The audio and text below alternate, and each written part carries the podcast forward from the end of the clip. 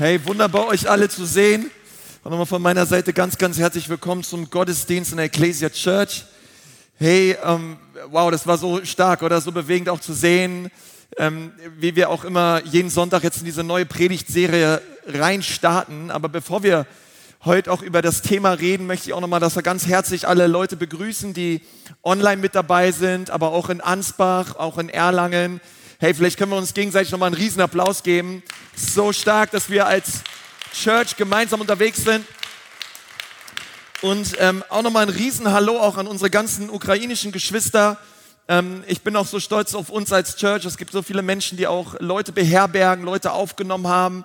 Hey, das ist auch nochmal ein Applaus wert, oder? Das ist so stark. Danke, dass ihr es einfach mit supportet. Und, ähm, und natürlich an euch auch. Ich weiß auch jetzt in den Gottesdiensten sind auch einige ukrainische ähm, Geschwister mit dabei. Also auch an euch. Dobroko, Ranku, Garnos, Chovitutsnami, Vitaemo was. Okay, also das an euch. Wenn ihr wissen wollt, was das heißt, dann geht auf sie zu und fragt sie. Ähm, ja, ich freue mich und ähm, es ist echt so wichtig, dass wir weiter auch beten für diese Situation. Ähm, Krieg ist immer SCH, immer. Und, ähm, aber wir dürfen beten und ähm, das sind die, die Waffen, die wir haben. Ja? Unsere Hoffnung ist nicht in, in, die Bibel sagt im Psalm 20, Vers 7, äh, manche, manche hoffen auf Pferde, andere auf gepanzerte Wagen.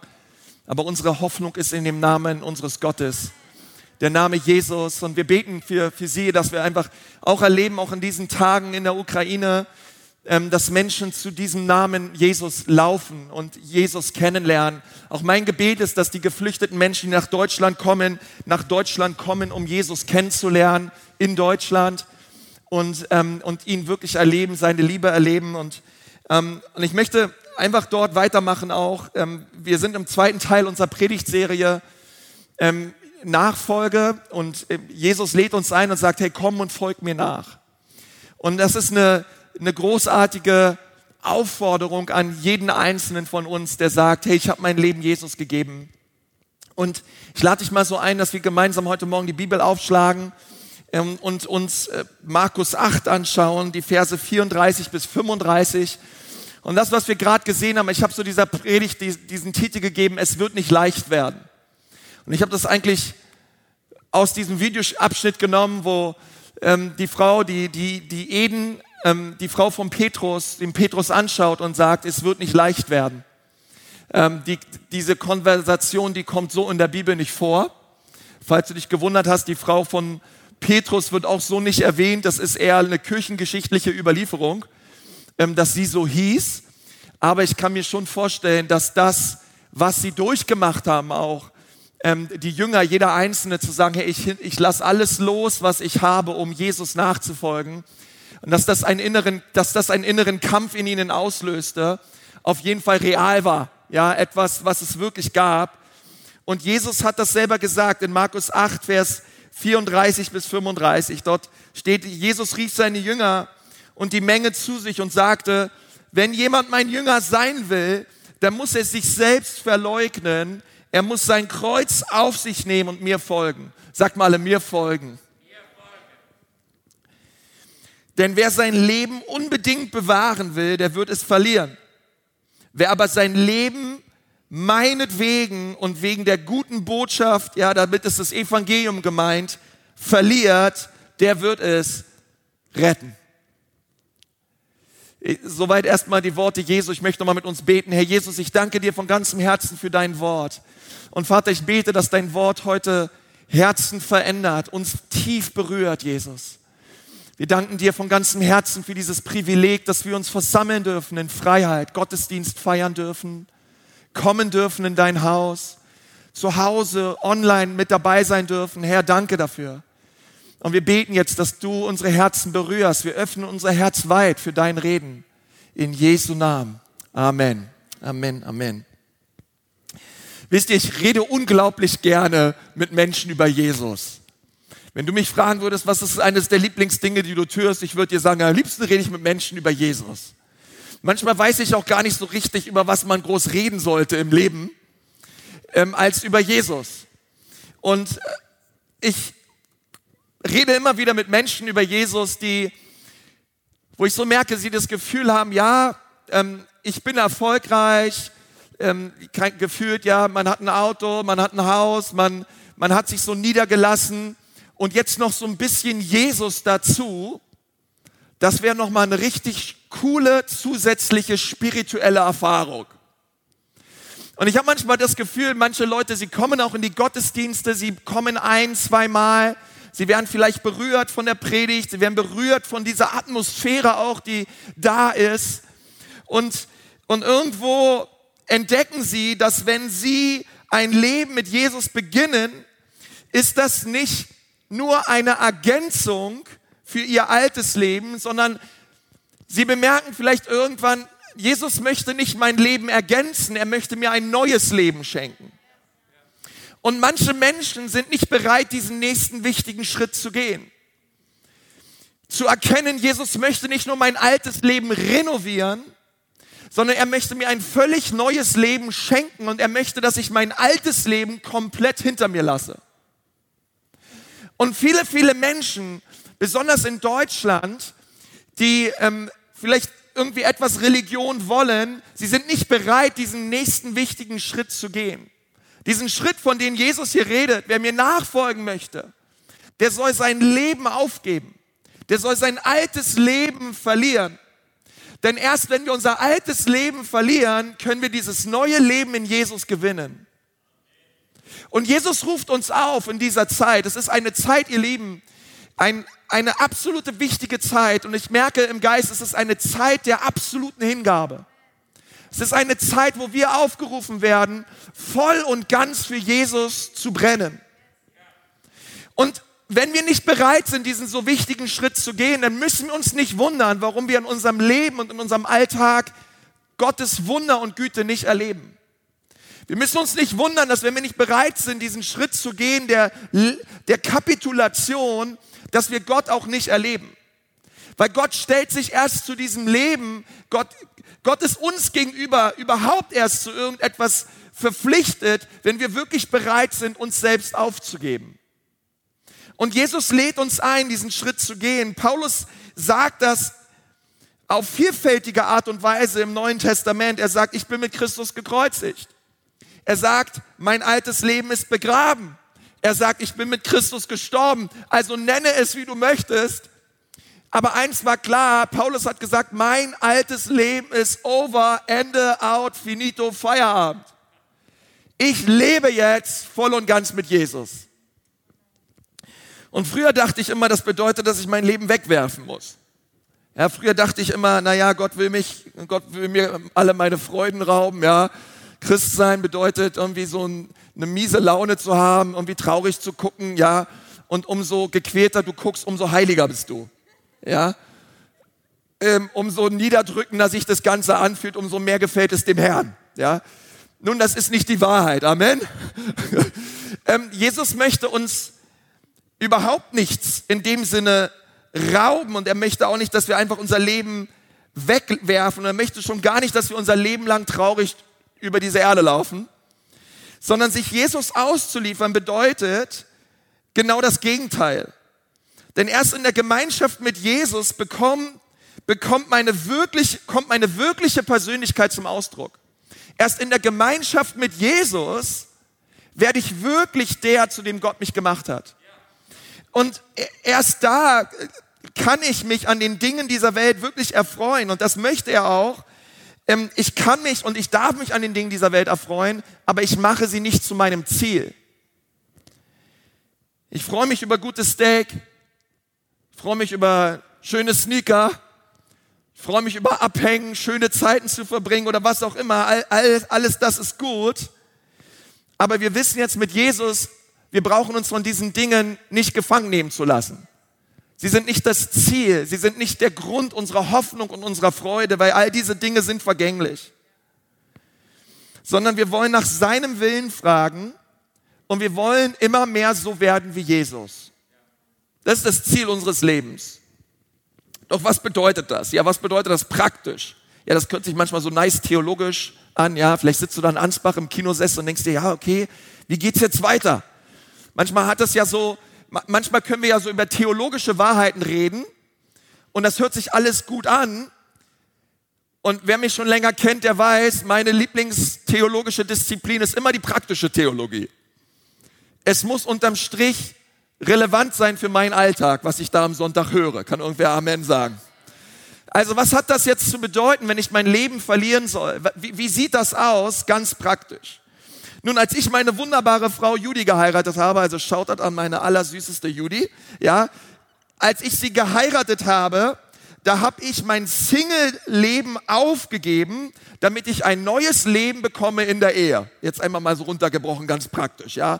Also ich habe mein Single-Leben aufgegeben, bin im Bund der Ehe eingegangen und habe dann mit meiner Frau gelebt. Nun, das ist nicht immer leicht. Ja, manche tun sich ja, es gibt manche Leute, bei mir ging das relativ einfach, ich bin relativ schnell anpassungsfähig, ja. Es gibt andere Leute, die tun sich ja unheimlich schwer damit, denn Single sein bedeutet für sie die Freiheit. Und der Unterschied zwischen Single-Dasein und Ehe, der kann manchmal riesig ausfallen und der ist auch riesig, ja, weil gestern warst du noch allein im Zimmer und heute ist da noch jemand mit dir zusammen, ja. Gestern hast du noch Selbstgespräche geführt, heute hörte den ganzen Tag jemand dabei zu. Ja, gestern bist du noch aufgewacht, ja, hast eine halbe Minute lang am Hintern gekratzt. Heute schaut dir jemand dabei zu. Ja, gestern hast du noch deine Sachen rumgeworfen, hast gelebt, wie du wolltest. Heute geht das nicht mehr. Gestern hast du noch deine eigenen Entscheidungen getroffen. Heute triffst du gemeinsame Entscheidungen. Gestern hieß es noch, was ich will, das wird getan. Ich plane mir meinen Tag. Ach, was hast du heute vor? Ach, Gut, das wird gemacht, ja. Heute wird alles durchgesprochen, durchdiskutiert, durchgekaut und das hat auch alles sein Gutes. Aber Ehe bedeutet, das alte Single-Sein und die alte Single-Denkweise muss sterben, damit der vereinte Mensch in der Ehe leben kann. Amen. Ja, so ist es nun. Ähnlich ist es, wenn ein Mensch anfängt, mit Gott zu leben. Er gibt sein Single-Leben auf, wo es nur noch um mich geht. Ich mich meiner mir. Gott segne uns vier. Was ich will, das sitzt auf dem Thron meines Lebens. Es geht um mich. Und so geben wir unser Single-Leben ohne Jesus auf, um dann in der Gemeinschaft mit Jesus zu leben. Das heißt, ich muss mit meinem gottlosen Leben sterben, damit ich mit Jesus leben kann. Das bedeutet, gestern habe ich gelebt, als würde Gott nicht existieren. Heute lebe ich und weiß, er lebt in mir. Gestern habe ich keine Minute daran verschwendet zu fragen, was Gott will. Heute möchte ich ihn fragen, Gott, was ist dein Wille? Gestern war ich mein eigener Boss, heute ist er mein Boss.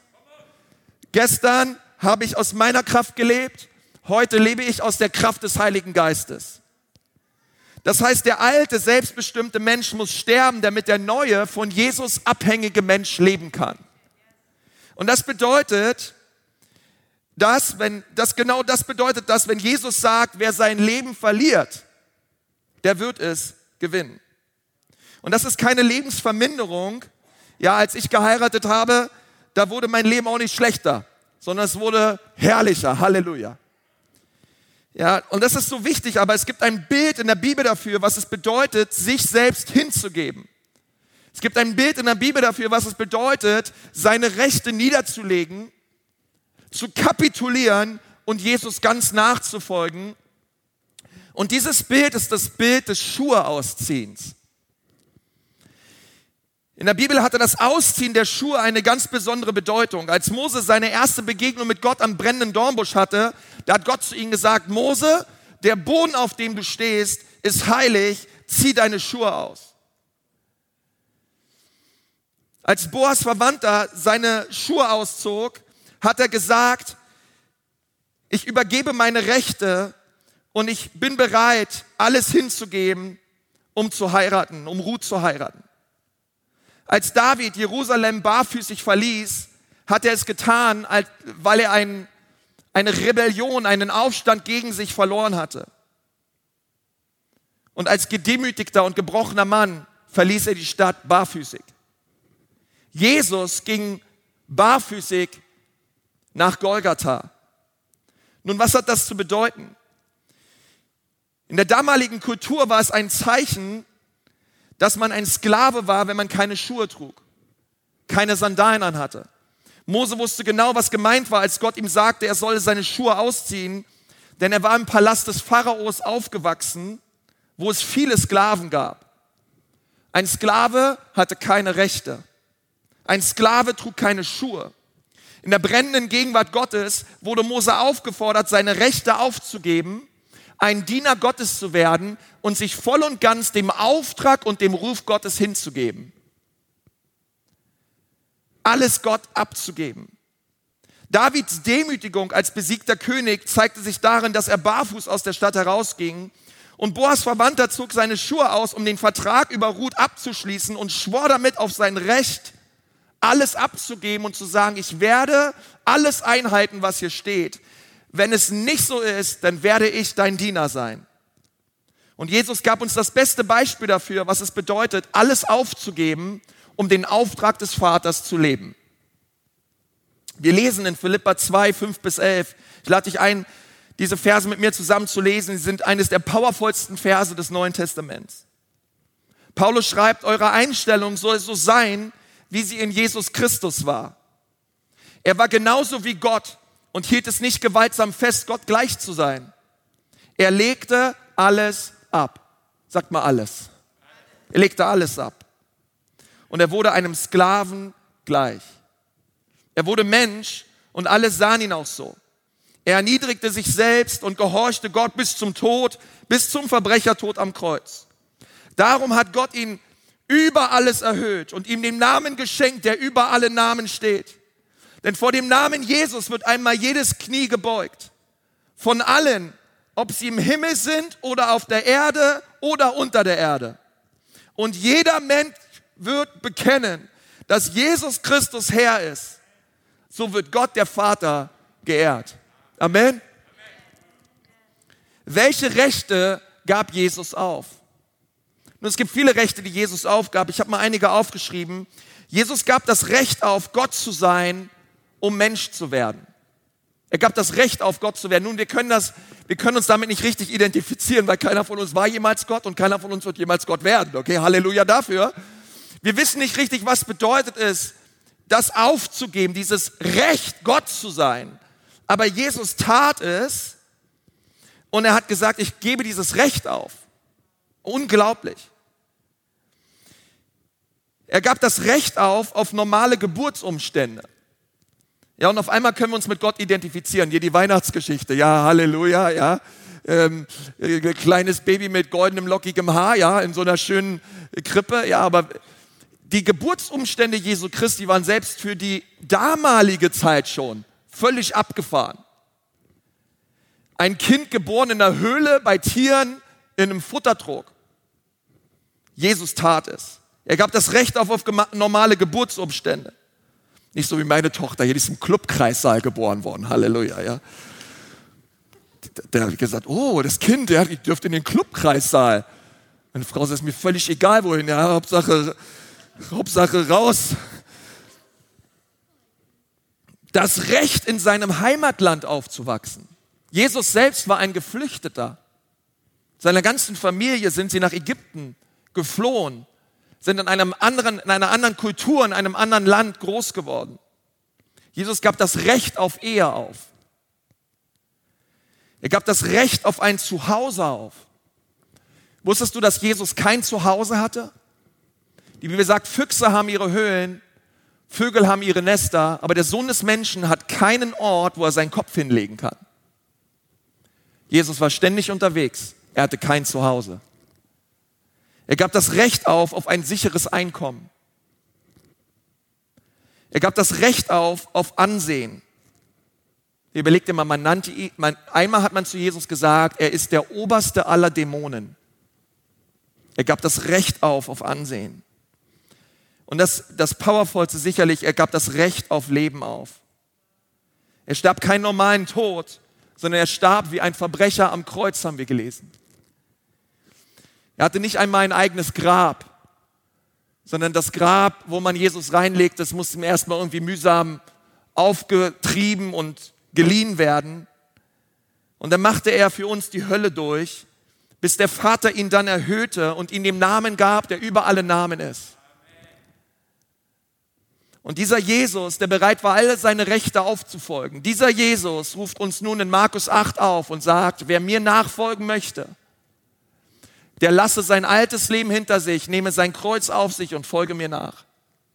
Dieser gleiche Jesus ruft auch dich auf, ihm nachzufolgen. Und wenn wir Jesus nachfolgen, dann bedeutet das, dass er uns genau sagt und zeigt, was es bedeutet, ihm nachzufolgen. Und ich habe mich gefragt, warum hat Jesus all diese Rechte aufgegeben? Und das Erste ist, Jesus gab seine Rechte auf, um uns Menschen zurück in unsere Bestimmung zu führen, um uns zurück an das Herz des Vaters zu führen.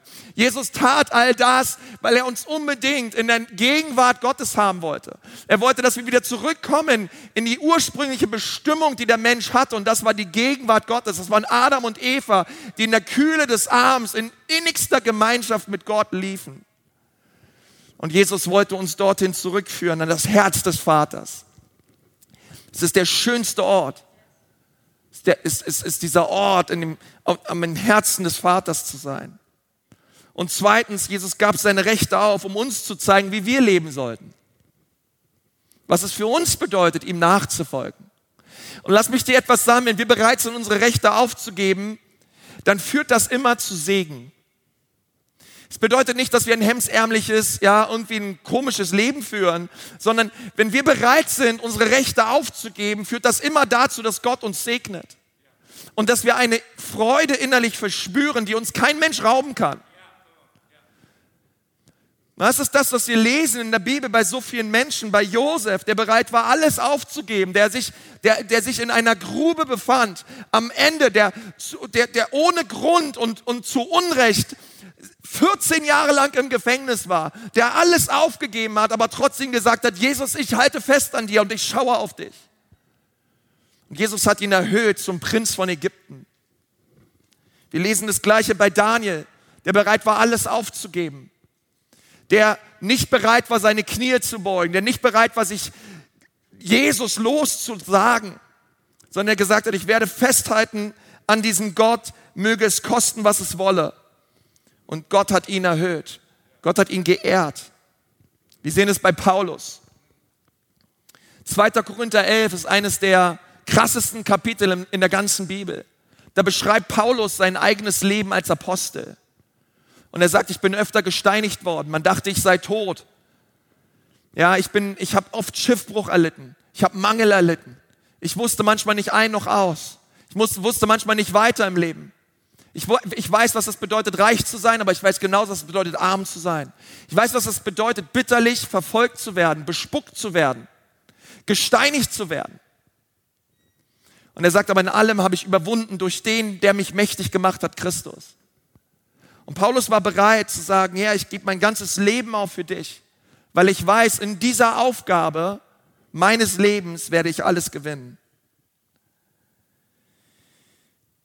Und ich möchte mit uns heute ein paar Rechte ansprechen, die wir glauben zu haben, aber eigentlich haben wir sie nicht, weil wir jetzt Jesus gehören.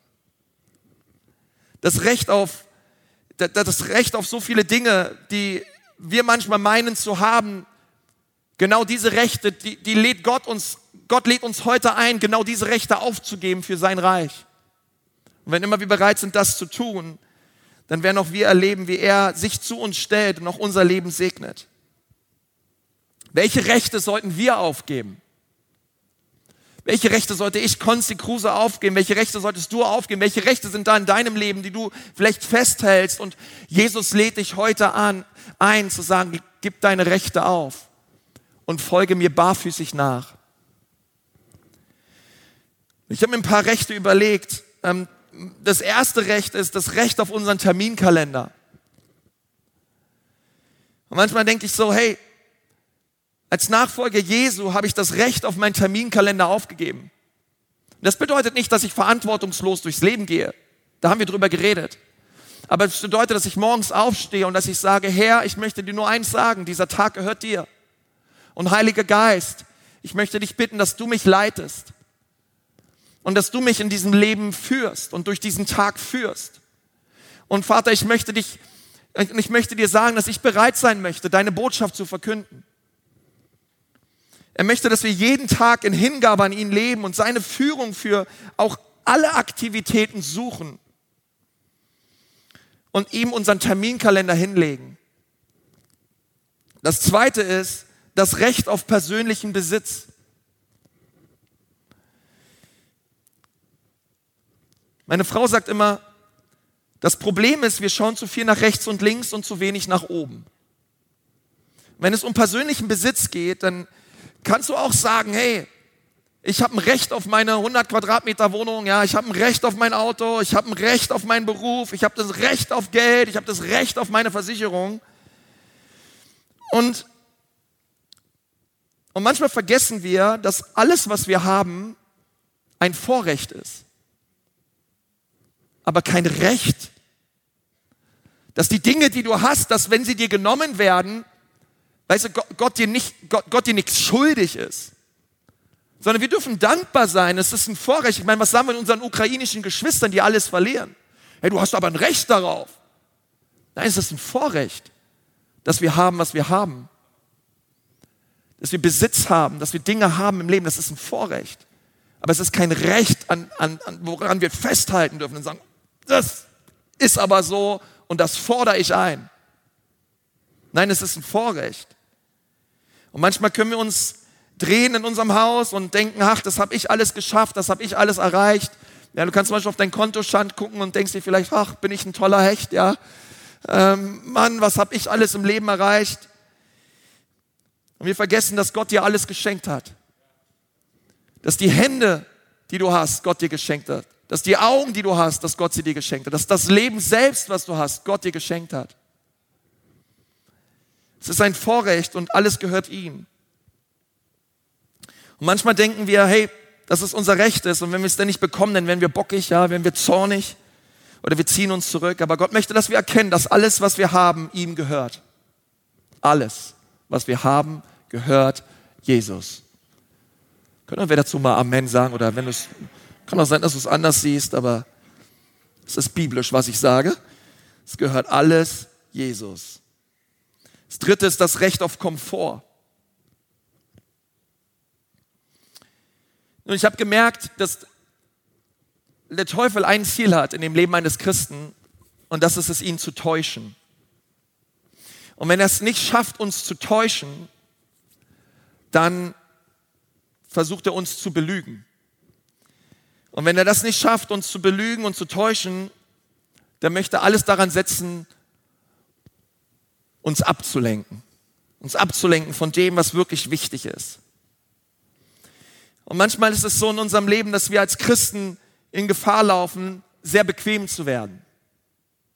Manchmal vergessen, womit unser Christsein anfing. Es fing damit an, dass wir unsere Knie gebeugt haben, Buße getan haben, Jesus gesagt haben, Jesus, hier ist mein Leben, alles gehört dir. Ja, du unter Tränen hast du kapituliert und hast dein Leben Jesus gegeben, hoffe ich zumindest. Und du hast gesagt, Jesus, ich danke dir, du hast mir ein neues Leben geschenkt. Wer bin ich? Aber danke, dass du gekommen bist in mein Leben. Du bist das Lamm Gottes. Und dann vergehen so Jahre, Jahre, Jahre, zehn Jahre, 20 Jahre, ja. Und ganz vieles von diesem Feuer ist nicht mehr da. Und ich habe mega Respekt und ich liebe Menschen, die 20 Jahre lang mit Jesus unterwegs sind und heute immer noch so leben, als hätten sie sich gestern bekehrt. Die sagen, hey, die Werke, die ich am Anfang getan habe, die tue ich immer noch. Oh, ich bin immer noch brennend im Geist. Ich bin immer noch verliebt in Gottes Wort. Ich bin immer noch verliebt in das Haus Gottes. Nichts und niemand wird mir diese Liebe nehmen. Aber manchmal kann unser Leben so bequem werden. Und wir befinden uns in dieser Komfortzone, aber Gott lädt uns ein, diese Zone zu verlassen. Ich möchte das auch sagen, wir haben nächste Woche Taufe. Erster Sonntag im Monat, Taufe. Und manchmal ist es auch so, ja, dass wir diesen Schritt nicht gehen, aber dieser Schritt ist so wichtig, weil dieser Taufschritt, er besagt genau das, worüber wir reden, dass unser altes Leben vergangen ist und dass Jesus alles neu gemacht hat. Und für, dich, für, für manche von uns ist es so wichtig, diesen Schritt der Taufe zu gehen, weil er besiegelt genau das. Jesus, mein Leben gehört dir ganz. Und manchmal ist es bequem, einfach zu sagen, naja, mache ich heute eine Woche später, mache ich heute einen Monat später, mache ich heute zehn Jahre später. Aber Jesus sagt, nein, heute ist der Tag des Heils. Heute ist der Tag, ernst, wenn es je an der Zeit war, für Jesus zu leben, dann jetzt. Wenn es je an der Zeit war, diese wichtigen Schritte zu gehen im Glauben, dann ist es jetzt. Weil nichts ist sicher. Nichts ist, keiner, keiner kann uns sagen, was in einem Jahr ist oder in einem halben Jahr ist oder wann auch immer.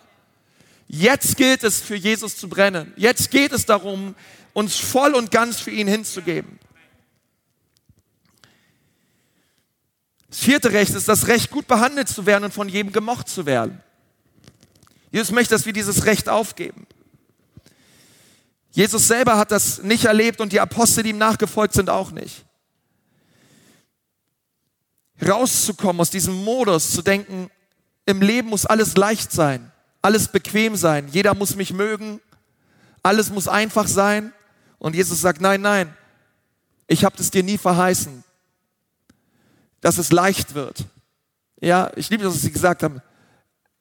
Und die ihnen sagt, hey, wann war jemals schon etwas in unserem Leben leicht? aber es ist erfüllend.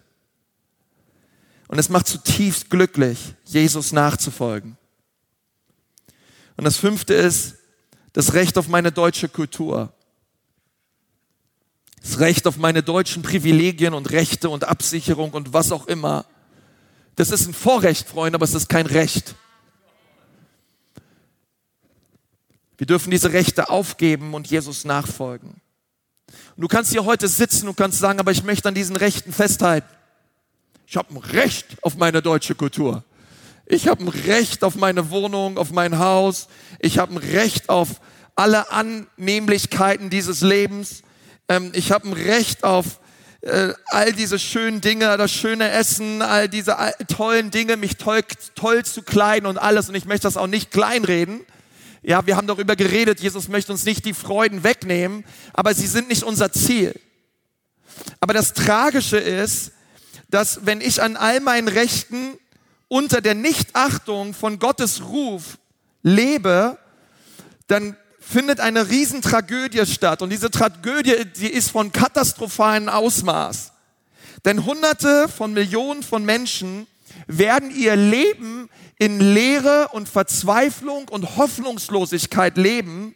Sie werden sterben, sie werden für ihre Sünden verurteilt werden und sie werden ewiglich in der Hölle landen, getrennt von Gott.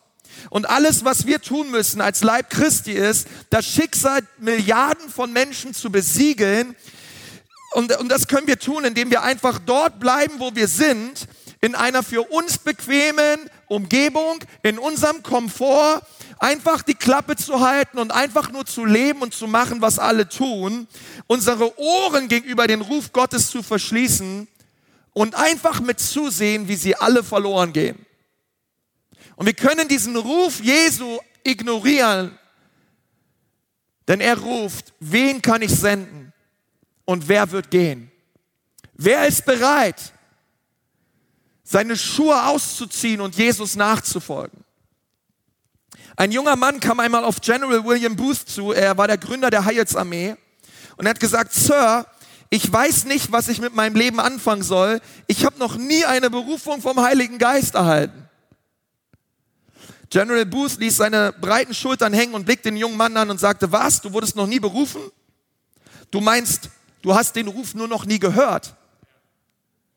In der Bibel steht in Markus 16, Vers 15, geht hin in alle Welt und predigt das Evangelium jeder Kreatur. Jesus sagt in Johannes 15, Vers 16, ich habe euch erwählt und eingesetzt, dass ihr hingeht und Frucht bringt. Und ich glaube es von ganzem Herzen, ich bin entweder Missionsfeld oder ich bin Missionar. Aber es gibt keinen dazwischen. Ich bin entweder Missionsfeld oder ich bin Missionar. Jeder von uns ist dazu berufen, ein Teil von Gottes Antwort zu sein. Jeder einzelne von uns ist dazu berufen, ein Gewinn zu sein für das Reich Gottes auf Erden. Es gibt 3,2 Milliarden Menschen auf dieser Erde, die haben noch nie etwas vom Evangelium gehört.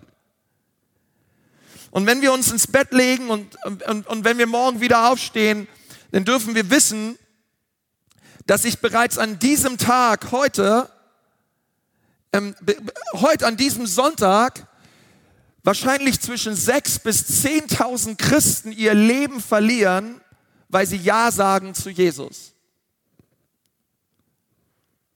Du fragst dich vielleicht, gut, wie kann ich ein Missionar sein? Nun, zunächst müssen wir verstehen, was ein Missionar ist. Ja, Missionar ist ja keiner, der irgendwie so ein Tropenhelmchen trägt und damit durch den Dschungel läuft und irgendwelchen Einheimischen dort von Jesus erzählt.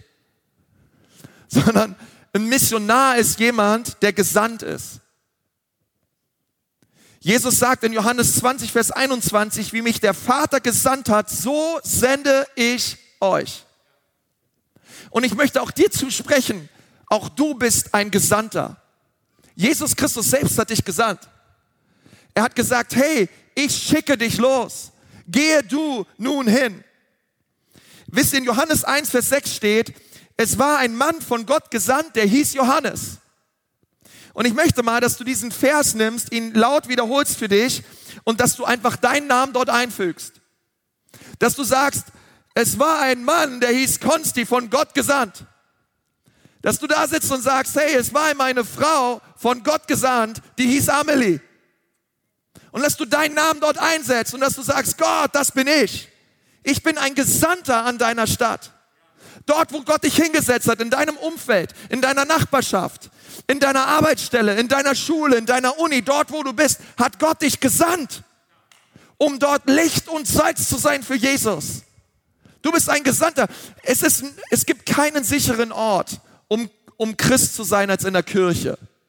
Hier ist Sonntag, morgen im Gottesdienst. Hey, come on. Das ist leicht, Christ zu sein hier, oder? Ich meine, zumindest sollte es das so sein. Wir sind Family, wir kommen zusammen. Aber unser echter Gottesdienst, der beginnt, wenn wir rausgehen. Und wenn wir das Evangelium hinbringen zu den Menschen dort draußen. Und Gott hat uns gesandt, dass, Gott hat uns gesandt und gesagt, hey, genau dazu habe ich euch gesandt. Genau dazu habe ich euch gemacht. Und ich glaube, es wird Zeit heute, dass wir eine Entscheidung treffen, auch in unserem Leben. Und dass wir sagen, Gott, ich, ich gebe meine Rechte auf. Und ich folge dir barfüßig nach, ja, oder auf Socken. Aber Jesus, ich möchte dir sagen, mein Leben gehört dir. Ich gebe das Recht auf, auf ein nettes, bequemes, leichtes Christsein. Und Jesus Christus, ich bin bereit, dir nachzufolgen, dein Diener zu sein, koste es, was es wolle. Jesus, hier bin ich, so wie Gott Mose gerufen hat, gesagt, Mose, zieh deine Schuhe aus. Der Boden, auf dem du stehst, ist heilig. Und Mose hat sich selbst hingegeben, hat sich kapituliert und hat gesagt, Gott, was immer du vorhast durch mein Leben, hier bin ich. Und Gott lädt dich ein, dass du deine Schuhe ausziehst und dass du ihm nachfolgst und dass du heute ein Statement setzt. Und ich lade dich ein, in diesem Gottesdienst, dass du diese Entscheidung triffst für dein eigenes Leben, dass du deine Schuhe ausziehst. Jetzt dort, wo du gerade bist, in Ansbach, in Erlangen, auch online, zu Hause, dass du deine Schuhe ausziehst und wenn, wenn du merkst, dass es dran für dich, einfach dich neu Gott hinzugeben, neu zu kapitulieren. Und vielleicht, vielleicht hast du schon oft gemacht, ja, und du lebst in diesem Bewusstsein der Hingabe an Gott. Aber für einige von euch ist es dran heute, die Schuhe auszuziehen und Jesus ganz nachzufolgen.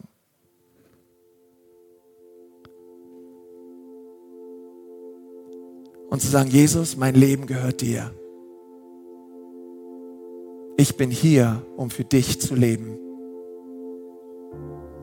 Gebrauche mein Leben. Ich möchte mein Licht nicht länger unter einen Scheffel stellen, sondern ich möchte leuchten für dich. Ich möchte Menschen an dein Herz führen. Ich möchte mit einem neuen Mut von deinem Evangelium erzählen. Damit die Menschen in Nürnberg, in Ansbach, in Erlangen, in Deutschland hören, dass du gut bist dass du gute Pläne und Absichten hast für unser Leben. Und ich lade dich echt ein, jetzt dort, wo du bist, wenn du magst, zieh deine Schuhe aus und setz ein Statement an diesem Tag und sag, Jesus, hier bin ich. Ich folge dir nach. Wenn du magst, du kannst jetzt deine Schuhe ausziehen. Ich meine es wirklich ernst. Der Boden, auf dem wir stehen, ist heilig. Und du darfst heute eine Entscheidung treffen, und für einige von euch ist es wirklich dran zu sagen, ich höre auf rumzueiern. Und ich fange an, voll und ganz für Jesus zu leben. Und als eine prophetische Handlung dürfen wir das gemeinsam tun. lade dich ein, einfach, wenn du merkst, es ist dran, das jetzt zu tun. Zieh einfach deine Schuhe aus. Zieh einfach deine Schuhe aus. Und sag, Jesus, hier bin ich. Ich folge dir nach.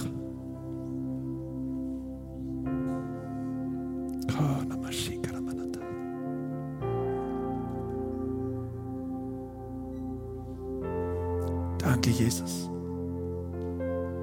Danke, Jesus. Oh, Herr Jesus, unser ganzes Leben wollen wir dir geben. Wir wollen dir sagen, dass wir dir gehören. Und wir wollen dir sagen, Jesus, dass du der Herr unseres Herzens bist. Und wir wollen dir sagen, Jesus, an diesem Tag, dass wir dir gehören.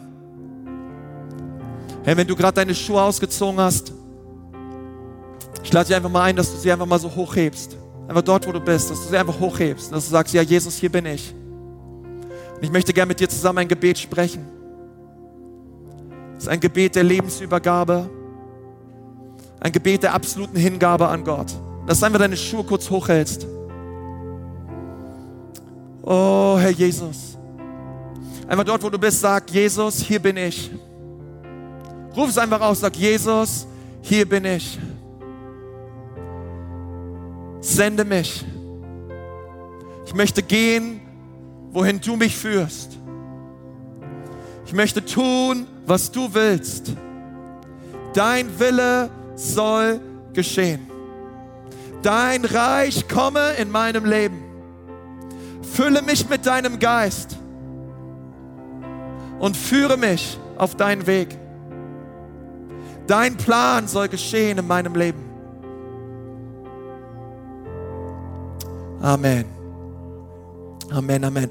Hey, come on, lass uns Jesus mal einen riesen, riesen, riesen Applaus geben. Lass uns ihn mal ehren. Er ist ein guter Gott. Amen. Komm, wir geben Jesus mal einen Applaus. Er ist wunderbar. Er ist herrlich.